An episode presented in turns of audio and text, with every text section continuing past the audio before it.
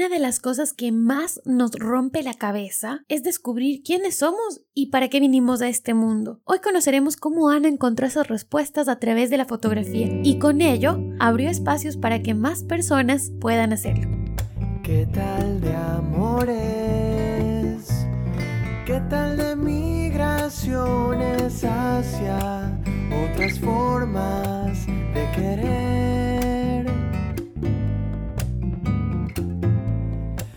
Mis pasiones, conservo las canciones que me hacen siempre ver cómo es. Voy dejándome llevar por los impulsos del amor. Voy dejándome encontrar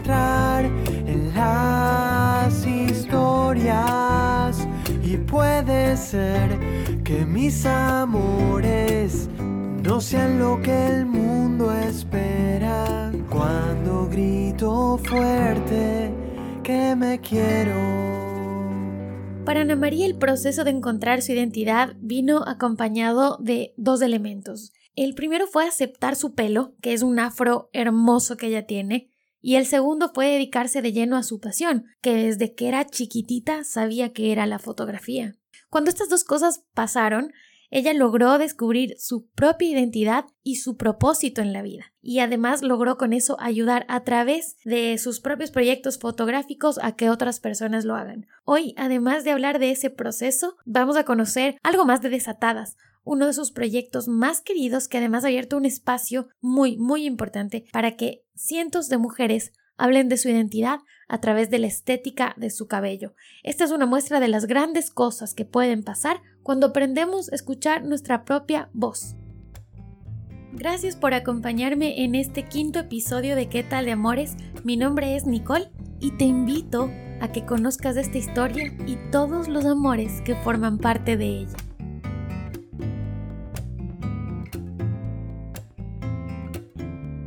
Hola Ana, ¿cómo estás? Gracias por acompañarme aquí en ¿Qué tal de Amores? Un nuevo episodio. Estoy feliz de tenerte como invitada. Hola Niki, gracias. Yo feliz. Súper feliz, gracias por la invitación. Estoy contenta porque hace mucho que no nos vemos, siempre estamos en contacto y, y siempre viendo nuevas cosas. La creatividad es algo que te acompaña y la reinvención es algo que te acompaña mucho. Y creo que tu historia tiene que ver justo con eso, con reinventarse cada vez y con, y con encontrar tu voz y encontrar tu, tu identidad a partir de lo que te apasiona, que es la fotografía.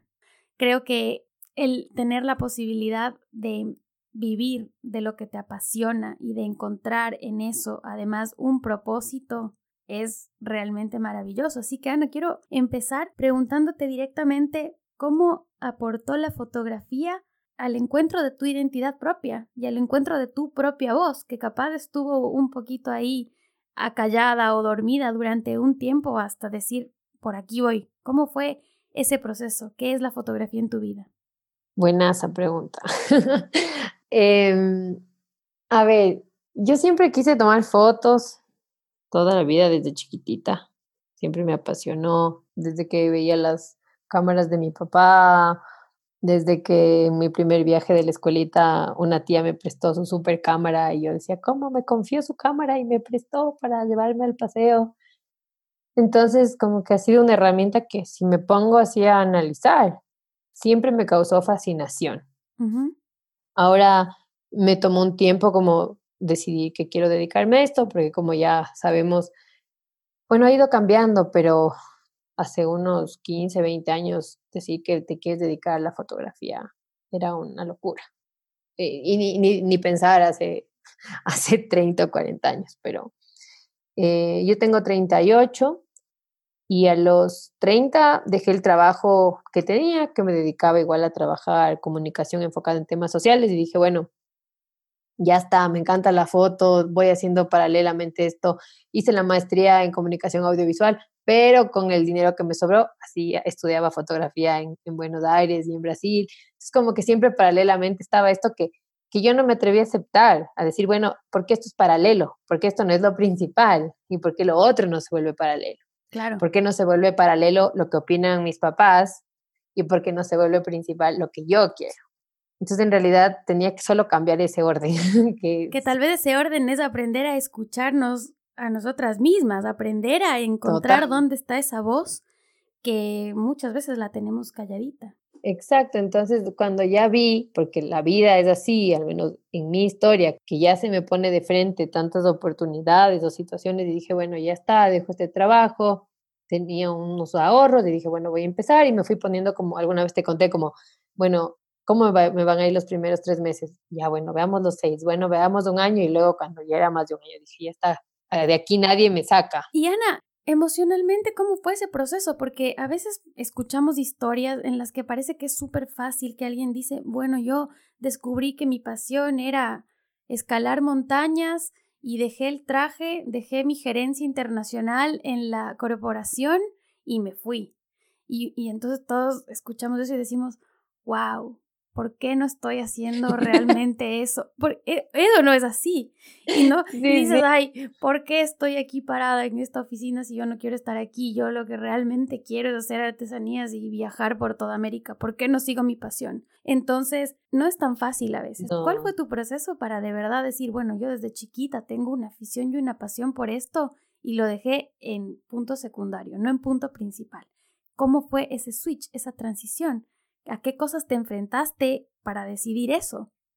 A ver, creo que hubieron algunos procesos para algunas cosas, pero a ver, creo que fue como determinante estar en un trabajo que yo no, que yo soy sumamente agradecida, que era una corporación enorme, que yo estaba encargada de, de, de coordinar temas sociales desde la comunicación. Entonces, creo que el rato que entendí que para mí era súper importante hacer proyectos de índole social, con comunidades, con género, etcétera, y en ese momento ver que estaba sentada en el escritorio, creando con mi jefa y el equipo como proyectos, y saber que es increíble tener el poder y la oportunidad de crear, pero que tú no estás en el campo. Entonces, las veces que podía ir a la inauguración de la obra o que podía ir a conversar con la gente, ese rato es el que dije, no, o sea, más te puedo decir que fue como una como tener la oportunidad de, de ver que yo necesitaba estar en el campo, y,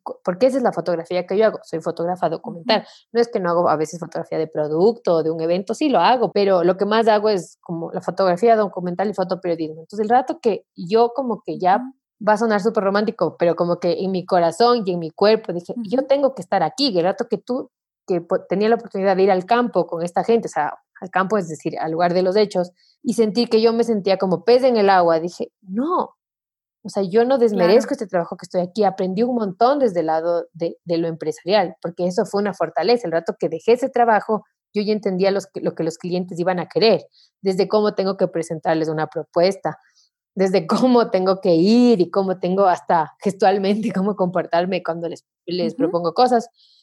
Pero creo que el rato de, de ver cómo fluía mi energía en un espacio con la gente, es que dije, no, ¿qué estoy haciendo? Entonces, y no creas que no me costó, porque tenía un súper buen sueldo. Entonces, lo que hice, porque como tú dices, no es fácil decir, bueno, ya está, me voy. Hay gente que podrá hacer eso porque viene de familias con mucho dinero, entonces te van a ayudar y los papás capaz no tienen ningún problema en decir, ah, si quieres ser artista, yo le apoyo hice un, o sea, yo sé que si, estoy muy mal de, alguna situación, mi familia no me va a dejar morir, pero sí quería ser como consecuente un poco, entonces ahorré, me compré una buena cámara en ese momento, eh, entonces como que salí como cubierta, ah, y salí como con dos proyectos a la vista. Entonces como esa fue como mi colchón. ¿Qué miedos tenías en ese momento en el que te tocó decir, bueno, ahora sí, me voy de aquí, dejo el escritorio, lo cambio por, por los zapatos de campo y me voy. La plata, o sea, la plata, saber ahora de qué, o sea, porque eres freelance, pues, allá eres una persona independiente porque, porque en el Ecuador no existe el trabajo que yo quisiera tener.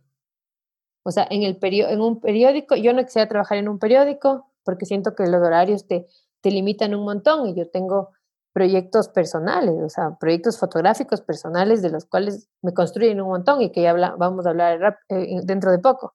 Entonces yo necesito mi tiempo, entonces además siento que el medio te restringe un montón. Igual, los clientes me van a poner sus requerimientos, pero un proyecto se acaba. Puedes tener clientes por año. Claro. Es decir, que te contratan varias veces en el año, pero no estás trabajando para el mismo cliente en un sistema así como que, determina más lo que tienes que hacer. Entonces yo tengo ese susto de que me digan, bueno, esto tienes que hacer durante años. Para mí eso me, causa ansiedad. Pero entonces en este proceso, para poder reconocer todo esto en ti, fue ese clic que sentiste adentro y dijiste, no, buenísimo lo que aprendí acá, que, me, que lo que dices me parece súper valioso, porque además tiene que ver con que en realidad todas las experiencias que tenemos nos dejan algo. A veces nos quedamos solo pensando en que, ay, no, se me fueron a mí tres años en algo que no me gustaba, pero en realidad, si es que lo analizamos bien, siempre vamos a tener aprendizajes de todos los lugares. Y, eso es importante. O sea, yo no te voy a decir que yo montón de veces, N veces, no digo, ¿por qué empecé tan tarde esto? ¿Por qué no tuve esta, esta luz a los 25? ¿Por qué no tuve esto a los 22? ¿Por qué no fui más valiente en decirles a mis papás que yo quiero ir a estudiar esto? Porque no peleé más por eso, ¿cachas? Porque yo no tuve esa fortaleza como espiritual, decir, oye, si esto te gusta, dale, tenía un montón de miedos, o sea, yo puedo decir que durante mis 29 años, 28 años de vida, fui así como el sistema logró lo que quería lograr en mí, o sea, como que tienes como siguiente un montón de cosas y con el miedo de no salirte. ¿Cuáles crees que eran esos principales miedos? Porque a veces también pasa que el éxito está asociado al dinero. Sí. Un montón de veces. Pero no siempre el, el, dinero es el éxito. Lo que pasa es que muchas, muchas veces es consecuencia del éxito, ¿no? Lo que quiero decir es que a veces por tener esa parte segura y decir, no, yo no me quiero arriesgar porque tengo que pagar mi alquiler, porque tengo que pagar mi luz, porque no, no puedo quedarme sin nada, uno se queda en lugares en donde sabe que solo tiene esa seguridad, pero que emocionalmente no está lleno. Y toma también un tiempo darte cuenta que si tú sigues eso que tienes adentro, si lo sigues, tienes ese clic y esa chispa y en tu caso dices yo quiero estar del otro lado, ese em, desarrollo en ese espacio y ese éxito en ese espacio te trae como consecuencia que puedas vivir de eso, que puedas generar un ingreso que hoy te permite estar tranquila.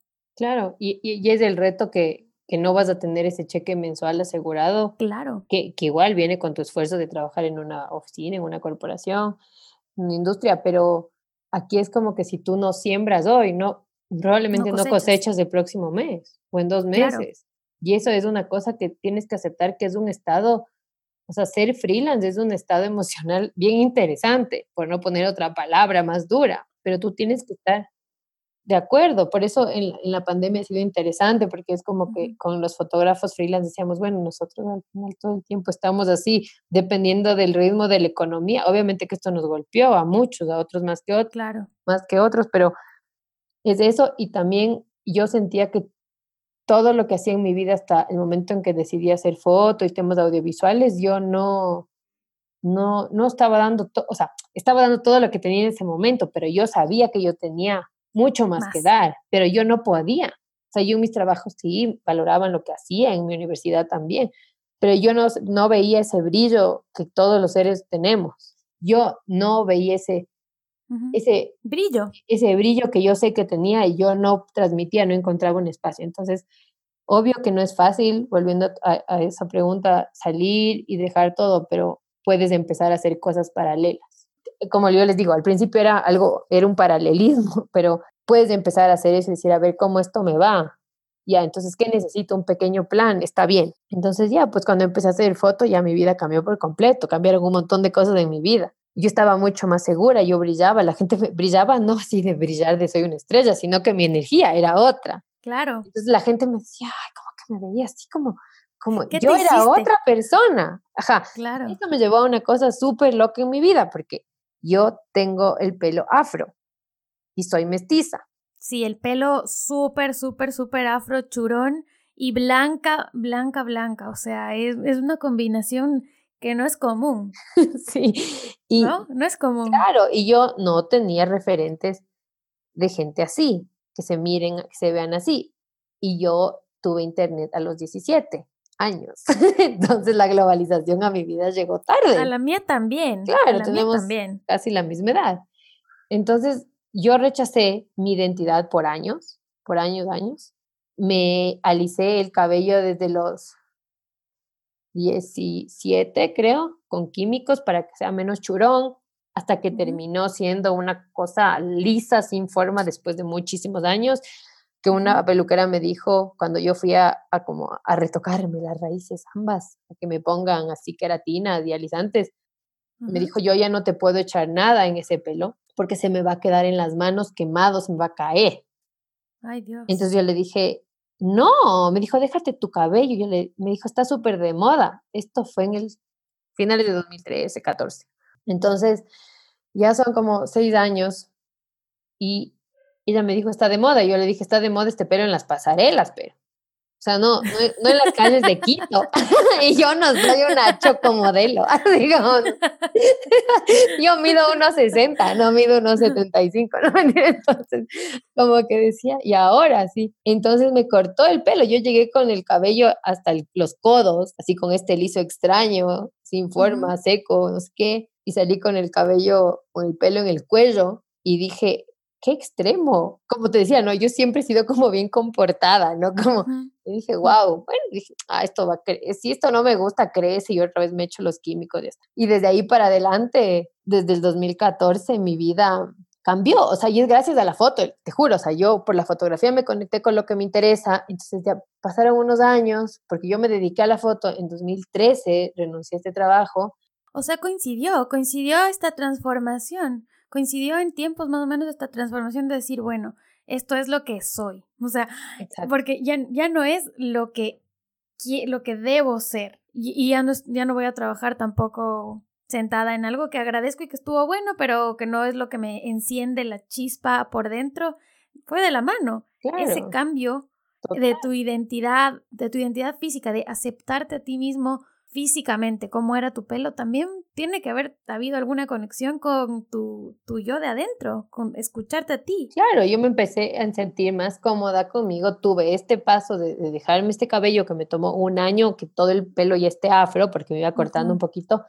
Y esto devino a que todo este tiempo igual yo hacía fotografía, pero yo no tenía un proyecto personal de foto. Y eso también creo que ya vino a, a otra vez, ¿no? Moverme de ese sitio y ahora qué otros proyectos busco. Entonces ya como dije, bueno, hay unas ONGs que, que, admiro mucho, que me gustan. Y a la par, yo ya me había conectado más con la foto, ya me sentía más como confiada. Y dije, bueno, porque la mayoría de fotógrafos documentales tienen sus proyectos personales, son su voz. Entonces yo dije, chuta, pero yo tengo colegas que eso les fluye de una forma increíble. Puedo decir que ahora ya me fluye, pero yo las admiraba, decía, ¿cómo encuentran estos temas tan de ellos o tan interesantes o coyunturales, pero qué poderosos. Y yo decía, pucha, me cuesta encontrar un tema del que quiero hablar y que sea como auténtico. Entonces, así que justo tuve la oportunidad de, de empezar un curso en, en, una escuela de Nueva York, pero hice a distancia, que se llama el ICP. Entonces tenías que empezar con un proyecto, este curso. Entonces yo dije, bueno, y yo ya venía con este tema del pelo, porque el pelo, este, este afro que yo tengo, es como un ser que me habita y que yo habito. Tiene identidad propia ese afro. Total. Como decía una, una chica del proyecto que les voy a hablar, eh, su cabello es un ser soberano que decide lo que sea por ella. y repito sus palabras de, de, que es increíble. Entonces, no, Juliana, Juliana es una poeta de Tal vez todo esto que me estás diciendo va atada a una pregunta que me rondaba la cabeza mientras te escuchaba hablar. Y es como poner como concretar algo y que me digas, ¿cuál es el propósito que tiene la fotografía en tu vida? No tu propósito en la vida, sino el propósito que tiene la foto en tu vida a partir de todo esto que estamos hablando. La foto en mi vida ha sido mi cable, así, mi cable a tierra, porque siempre me sentí flotando, como te decía, y un flotar no, no era un flotar así como romántico, sino como un flotar de, no estoy en nada. Y para mí, o sea, cada uno tiene sus procesos y sus formas de vivir y habitar este planeta, pero para mí era importante ser parte de algo, hacer algo. Eh, la Ana María hace esto, identificarme con algo. Sentí que por muchos años yo no me identificaba ni emocionalmente ni físicamente, además. Entonces la foto fue mi cable a este mundo, a entender la Ana María qué quiere hacer en este mundo a través de la foto. ¿Qué quiere la Ana María hacer en este mundo a través de la foto? Yo quiero, yo quiero hacer proyectos que cambien para bien la vida de las personas que me permiten entrar en su vida. No solo quiero ir a contar una historia, sino quiero que con este, con los proyectos que hago, la vida de esas personas mejore de una forma u otra. Que yo pueda ser un puente, pueda ser a veces una plataforma para que den continuidad a, necesidades que tienen. Eh, yo creo que esa es la característica de mis proyectos porque un montón de colegas hacen cosas también lindísimas, ¿no? De ir a lugares y contar lo que está pasando, que parte desde su interés auténtico y a veces porque sus propios clientes o medios les piden. Pero mm, lo que yo hago, los, los, mis proyectos, allá de lo que me pidan mis clientes, es, es, es tratar de cambiar en cierta forma la situación, no como una salvadora ni conquistadora en absoluto, sino como que a partir de la escucha. E, eso te iba a plantear, es una forma de darle voz también a las personas que capaz no saben, no quieren, no pueden, no conocen cómo expresarse. Claro, porque, o sea, todos tenemos, todos tenemos una voz, em, todos, todos tenemos y, pero sí, a veces que no, no, no tenemos la, la misma oportunidad y posibilidad de, de lograrlo, lo que quisiéramos a veces porque tenemos un montón de impedimentos. A veces ni siquiera logramos escuchar esa propia voz porque tenemos tantas otras voces alrededor y tantas otras situaciones tan complejas. Y es increíble cómo un estímulo, como una canción, una historia o una foto, pueden sacar todo eso que está adentro tuyo y que es tu propia voz.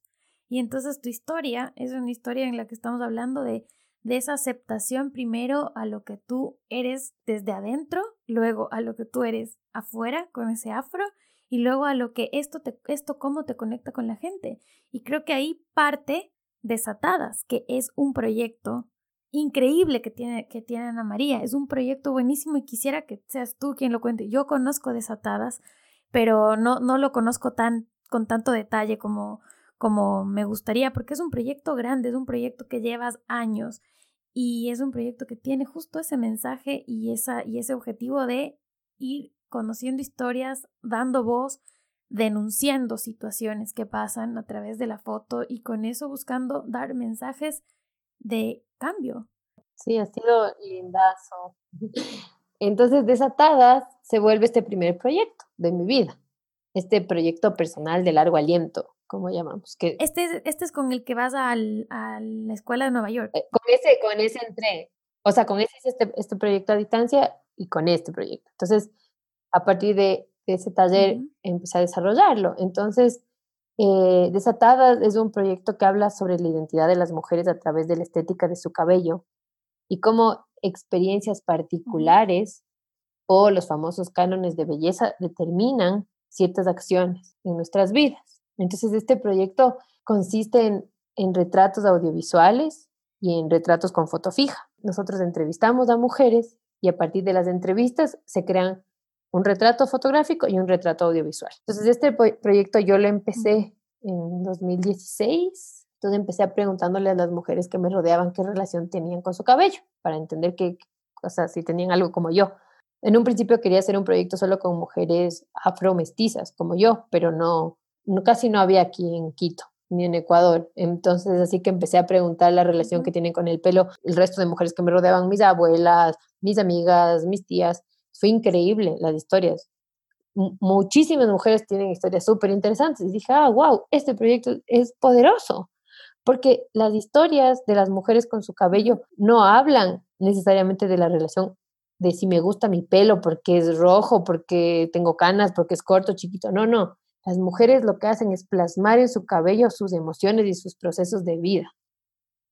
Entonces así es que yo empecé a hacer retratos a las mujeres más cercanas de mi vida. Hice una primera publicación en una revista feminista que se llama Soy la Soyla y que más mujeres se empezaron a acercar y me escribieron, como, ah, yo, yo tengo esta historia, yo tengo esta historia, y dije, chuta, sí, esto, esto está siendo poderoso, o sea, se está creando un espacio de conversación, y para mí es importante crear espacios de conversación, espacios en que eh, las mujeres podamos estar cómodas de hablar.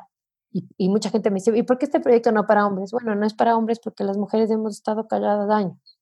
Entonces quiero que sea, es un, un proyecto de mujeres y de seres femeninos para que las personas que nos oyen como sean un poco una foto de esto. Este proyecto luego se sumó a Ana Prieto, que ya hace eh, la parte audiovisual. Entonces yo hago las fotos fijas y Anita hace los videos. Cada una hace su abstracción de cada historia que grabamos. Nosotros hicimos una convocatoria por redes sociales, volanteamos, publicamos en el periódico y las mujeres nos empezaron a escribir Así como yo tengo una historia, yo tengo una historia. Entonces yo por esto este proyecto le, le llamo que es circular, porque parte de mi interés abre una puerta y las mujeres vuelven a tocar esa puerta como, yo quiero contarte esto. O sea, yo no voy y le digo, oye, tú, María, quiero que me cuentes, sino que ella. Entonces eso es lindo porque es una retroalimentación. Entonces después de esto, te digo, en una semana 150 mujeres nos escribieron. Entonces una locura. Empezamos a armar un Excel con los nombres, los teléfonos, las historias, así. Y tanto hicimos, bueno, seleccionamos para el proyecto, todas las historias son importantes, todas. Pero íbamos llamando en un principio por orden, luego como por las historias que nos parecían como interesantes, tanto porque Anita o a mí nos tocaban de una forma particular o porque también considerábamos que el mundo tenía que saber esas historias. Entonces así que hicimos como sesiones de entrevistas. Entonces después de eso teníamos estos, estas entrevistas y es así que cada una decidía de manera particular a quiénes va a retratar en foto y en video. ¿Cuál es la historia más impactante que recuerdas de Desatadas? Porque hay muchas. Una de las historias que a mí, que a mí me marcó un montón fue la historia de, bueno, no puedo decir el nombre, es de la única persona que prefiero no decir el nombre porque es un, una historia que tiene que ver con maltrato físico y emocional.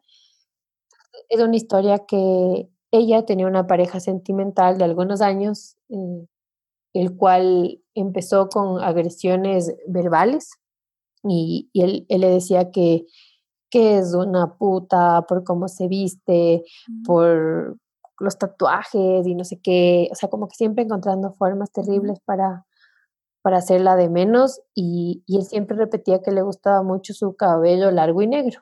Las agresiones se fueron incrementando y ella ya se encontró en una, realmente en una relación que ya, ya estaba siendo terrible para ella, ella luego empezó como ya a maltratarle físicamente, de a poco, iba empeorando, iba empeorando, hasta que una vez se fueron a pasar el fin de año en la playa. Él le hizo una escena de celos terrible, ella estaba bailando y le hizo una escena así como incoherente, y mientras le, le empezó a gritar y a amedrentar, le fue llevando hacia un callejón en la playa. Y en este callejón, el tipo se le agarró de su cabello largo, se envolvió en su mano y le arrastró como por una cuadra así. Y luego le empezó a caer a golpes.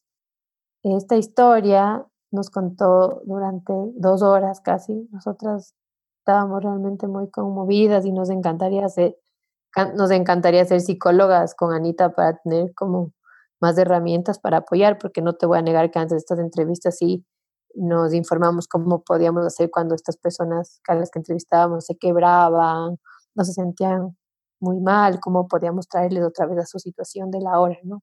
Entre otras acciones. Entonces, en ese momento, eh, ella, la historia de ella es que ella ya no se podía defender, ella estaba en el piso y este tipo le caía a golpes y ella sentía que le estaba matando de verdad, de verdad. Entonces ella dice que ella pensó, bueno, me voy a empezar a despedir de mi gente porque me va a matar. Y había hecho como, como había dicho alguna frase, adiós, creo que dijo algo como Dios me entrego a ti, ya no puedo más. Ojo, yo soy una persona espiritual, no tengo ninguna creencia en particular, pero esa es su historia. Y el rato que ella dijo eso, él dejó de golpearle. Cuando dijo, me entrego, ya no puedo más. Dijo para sus adentros. Y este tipo deja de golpearle y patearle y casi matarle y le dice, ¿sabes qué? Ahorita corres al hotel, te bañas y vuelves a salir. Ella fue al hotel, se bañó y huyó. No, no, no creo que ni se bañó, así, se cambió, yo que, que habrá cogido sus maletas y huyó. Y corrió y corrió hasta un hotel donde se escondió y luego volvió a Quito. Y, y ella, de las primeras cosas que hizo fue cortarse su pelo negro, largo y pintarse de Qué rubio. fuerte eso. Como una, entre muchas otras cosas más, como una muestra de que su vida iba a dar un giro. Sí, esa es una historia, esa es la historia que a mí más me, me conmueve. La mayoría de historias de desatadas son duras, yo no te puedo negar, por eso el año pasado a mí me costó dar la continuidad que quería, porque nuestro sueño es hacer una exposición que se siga Es retroalimentando. que son temas súper, súper difíciles y, y claro, te das cuenta que seguramente muchas de las historias tienen que ver con estos temas de violencia, de que están relacionados al, al machismo, a la sociedad machista en la que, en la que vivimos y seguimos viviendo. Por suerte las cosas van cambiando, pero también necesitamos estos espacios en donde haya estas voces para evidenciar el problema y para atacar ese problema y erradicarlo, que es un trabajo de todas y todos, o sea, hombres y mujeres, todo el mundo está metido en esto y tenemos que, tenemos que ir para el mismo lado. Pero claro, cuando yo, cuando te escuchaba hablar de esta historia, decía, ¿cuánto, cuánto desamor también ahí, ¿no? Porque cuando hablamos de amor y de esta ilusión y de esta emoción que te da el estar con tu pareja, y de pronto empiezas a, enfrentarte a estas situaciones en las que ese supuesto amor se va tornando violento, se va tornando eh, maltratador, machista, tu corazón también está súper afectado. O sea, me refiero a, tú tienes una intención tan positiva con esa persona, tú confías en esa persona y de pronto te encuentras viviendo esa situación en la que esa persona a la que tú amaste o amas está a punto de matarte. Creo que Desatadas fue un espacio para, mm, para hablar también de esa parte incómoda. Claro, ha sido, lo hermoso fue eso, ¿no? Ver como qué necesidad tan grande tenemos de hablar. Que dos personas, Anita y yo, hicimos una convocatoria y la gente escribía por montón y vinieron a las entrevistas en persona a un lugar que ni siquiera decía como pocas vinieron acompañadas, tres, ponte.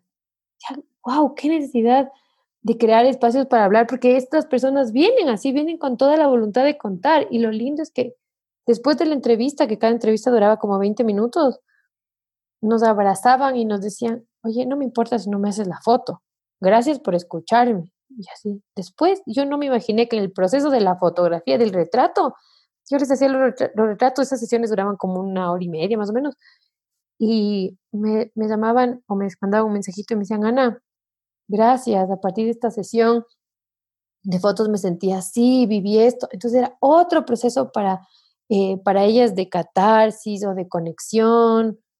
Entonces es una cosa que, que es un proyecto que, que tiene una vida propia, así que, que yo tuve, tuve una intención y tengo una intención, pero es hermoso porque siento que a veces va más allá de lo que yo hasta me puedo imaginar y cumple unas, unos, unos objetivos increíbles, o sea, que sobrepasan lo, lo que a veces con la Anita queríamos. Y, y también o escucharles a las desatadas fue un reflejo enorme para nosotros. Fue, fue encontrarnos con dolores, o sea, también después de entrevistas, la Anita y yo llorábamos y decíamos, ¿por qué esto nos llegó? ¿Qué nos dolió? Entonces ha sido como un proceso, se crea una hermandad, verás. Y como dice la Anita, tiene esta frase tan linda que en nuestra diversidad encontramos nuestra identidad.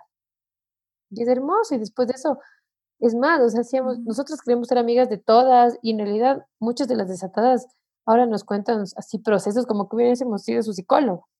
Así como, mira, te quería contar que ahora esto me está pasando esto, y sabes qué me pasa un montón, que es lindo, Ujú. que me escriben y me dicen, oye, Ana, estoy viviendo esta etapa de mi vida ahora, te quiero contar, compárteme esas fotos que me hiciste ese día. Porque para muchas de ellas es como un verse en lo que estaban, o es un punto de quiebre de un antes y un después. Entonces, es tan lindo eso. Y, y el proceso de construcción de las fotos también era hermoso, porque yo oía un par de veces la entrevista y decía, bueno, a ver, yo le quiero fotografiar de esta forma. Entonces, por ejemplo, a esta persona de la historia que te conté, ella luego decía que ella está en un proceso en el que se siente renacer, que se alejó de esta persona y ha hecho un proceso. Entonces yo quería hacer una foto que se sienta que renazca. Entonces también yo pensaba este proceso de construcción de la imagen y yo me había puesto solo dos requisitos, que las fotos tienen que ser en sus espacios personales y con luz natural. Ese era mi único requisito. Entonces yo le dije, mira, yo quiero trabajar contigo en una foto que tú estés en una posición fetal, porque es esta, es esta, esta onda de que, de que tú estás naciendo, pero sí quiero que se vea oscuridad, le decía, porque tú me contaste una historia que es oscura, que es dura. Y dije, igual, ¿te sientes cómoda con esto? Porque obviamente para mí es importante que se sientan cómodos con cómo yo les voy a retratar, porque mi aporte a esto era crear la escena, ¿no? Entonces ella me decía, sí, obvio, sí, está bien. Entonces lo lindo es que la mayoría de las desatadas, yo les proponía la foto y ellas decían, aportaban de alguna forma, sí, ¿sabes qué? ¿Por qué no hacemos? Ella me dijo como, hagamos en el jacuzzi de ni sé dónde. Yo daba la idea así fuerte, constituida, digamos, de cómo quería el retrato y ellos aportaban con algo. Era lindazo, entonces otra vez se vuelve circular. Entonces, cuando estábamos haciendo la foto de ella eh, en el jacuzzi o en una tina, entonces yo hacía la foto y decía, no, no me está gustando lo que estoy viendo en el resultado. Entonces, en un punto, un rato como que se, se pone así como la, la, las manos sobre las rodillas y la cabeza sobre las manos, así como, como haciéndose bolita en la tina. Entonces pones así su cabeza sobre las rodillas y se hace bolita y yo estaba desde arriba con la cámara. Y ahí tomo esa foto y ella este, le ve solo como la nuca, sus brazos como hecho bolitas sobre sus rodillas y en la parte de la nuca se ven así las gotas de agua. Entonces ya no es la posición fetal, pero es una foto en la que a ella se le ve como hecha bolita y se ve el agua en su piel y se ve su cabello. Y a mí esa foto me transmite un montón de cosas, ya dirán lo que, lo que sienten los que la ven. Pero entonces no fue exactamente lo que quería, pero fue eso. Fue, entonces eso es lo hermoso igual del proceso creativo, ¿no? Estar ahí colaborativo. Sí, esa es la parte también importante de hacer las cosas colaborativas. Y tengo dos, em, bueno, siempre el tiempo pasa súper rápido cuando empezamos a grabar, pero quiero hacerte una, una pregunta rápida con esto. ¿En qué estado está Desatadas ahora? Es decir, si es que alguien está escuchando y dice, yo tengo una historia con mi pelo y la quiero mandar. ¿Está abierta todavía eso? ¿Todavía Desatadas está recibiendo historias? ¿A dónde pueden mandarla? Ah, si alguien quiere contar algo, ¿cómo puede hacer? Sí, seguimos, seguimos totalmente. Ahorita, y esto con la pandemia retrasó un poco. Eh, sí, porfa, eh, me pueden escribir a mi correo, que es anamaria.buitron, arroba gmail.com, o, o a mi Instagram, que es lachuros, y me pueden escribir, me pueden mandar su historia, su contacto, y la idea es que, si bien capaz ahorita no podemos hacer ese retrato, pero podemos avanzar con las entrevistas. Y si bien ha sido ahora en Ecuador, yo estoy súper interesada en abrir este proyecto a todo lado, porque son historias universales, o sea, nos tocan a todos. Entonces está abierto y el sueño, como te decía hace un rato, es hacer una expo en la cual la gente que también transite esta exposición encuentre espacios para autorretratarse y todo. Lo voy a poner en el, en el blog, voy a poner en el blog para que quede todo todos los datos correctos. En la web y en mi Instagram van a encontrar a fotos. Sí, sí, sí. Qué chévere. Ana, y este camino, este camino de transformación tuya, de encontrar primero tu identidad, de encontrar tu voz y de poder plasmar eso en estos proyectos sociales que son los que te mueven y en este proyecto particular tuyo que tiene tanto, es circular, es colaborativo, pero tiene tanto de tu esencia. ¿Cuáles han sido los, los amores que te marcaron? O los desamores que también te marcaron en este trayecto, porque cuando uno se expone a, vivir y a sentir tantas emociones, de tantas historias, con tanta energía, también aprende de los desamores. ¿Qué amores me han marcado en este proceso de trabajo? O sea, creo que el amor propio ha sido como el de, mi historia hasta aquí, el, el más importante que el cual me he dedicado a trabajar un montón.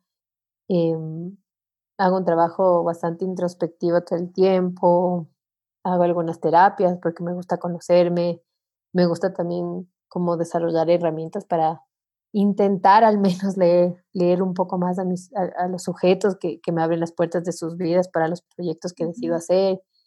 Em, entonces creo que esta es una historia de, de aceptarse con, con todas las, las cosas hermosas y, y, dificultades que tenemos, porque hay que aceptarnos que somos seres así como en falta y en construcción también.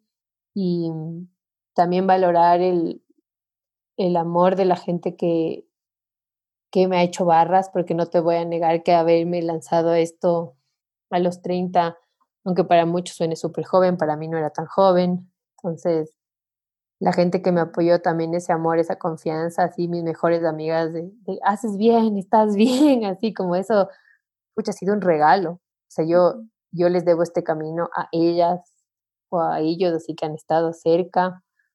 Em, desamores quizás como esas otras personas que, que les ha costado como ver en mí lo que yo veo, y, que a veces capaz yo no estaba viendo eso y también por eso ellos no, no, no sentían eso, es un proceso quizás otro, otro análisis más, más profundo, pero también encontrarme con estas personas que en un punto no, no me estaban leyendo o confiando también fue interesante.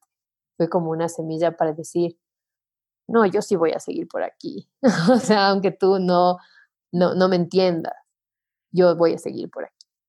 Y, no te voy a negar que obviamente esas, esas personas, esos antagonistas, o a veces, a veces sí te, te, te tiembla, hacen que tiemble un poco tu piso. De ley que sí. Es que están ahí, ahí juegan también em, los mandatos, el deber ser, lo que se supone que debes hacer por tu rol en la sociedad, por tu ser mujer. O sea, hay muchas cosas que cuesta romper y que obviamente si estamos, ah, nos rodea gente que, a la que amamos, nuestra familia, nuestras amigas, amigos, y no siempre encontramos en, en, en todas, en el 100% de las personas ese apoyo y muchas veces en, en, aquellas que son más importantes para nosotros no encontramos la comprensión que queremos, pero entonces viene ese reto que tú dices de, de, mm, de escucharse a uno mismo, de encontrar la, la voz auténtica que es la que tiene que callar esas otras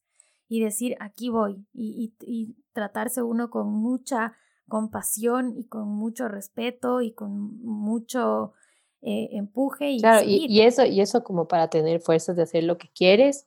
Y por otro lado es ese amor propio de yo, al menos como yo me veo, yo soy un ser que yo estoy en, estoy en una construcción total. O sea, me siento que soy un ser así como que estoy totalmente abierto como a, evolucionar, a cambiar, a cuestionarme. Entonces creo que el amor propio también para mí es abrirte a aceptar la diversidad, a aceptar los cambios de los demás, aceptar como este mundo en, en, algunos espacios, por suerte, eh, está visibilizando las diferencias, lo diversos que somos. Entonces también yo abrirme a eso, a entender cómo los seres humanos somos tan diversos eso también a mí me, me permite como amar este mundo que habito, valorar este mundo que habito y eso también me acerca un montón de historias, las que yo puedo contar. Entonces ahora eh, te hablé de desatadas, pero de ahí la vida me ha llevado a ahora hablar de mujeres campesinas y el cambio climático y capaz esto no es un proceso, yo no soy campesina, yo no estoy ahí, pero también es de entender todas estas cosas que están pasando en el planeta y esa, esa apertura, ¿no? Ese amor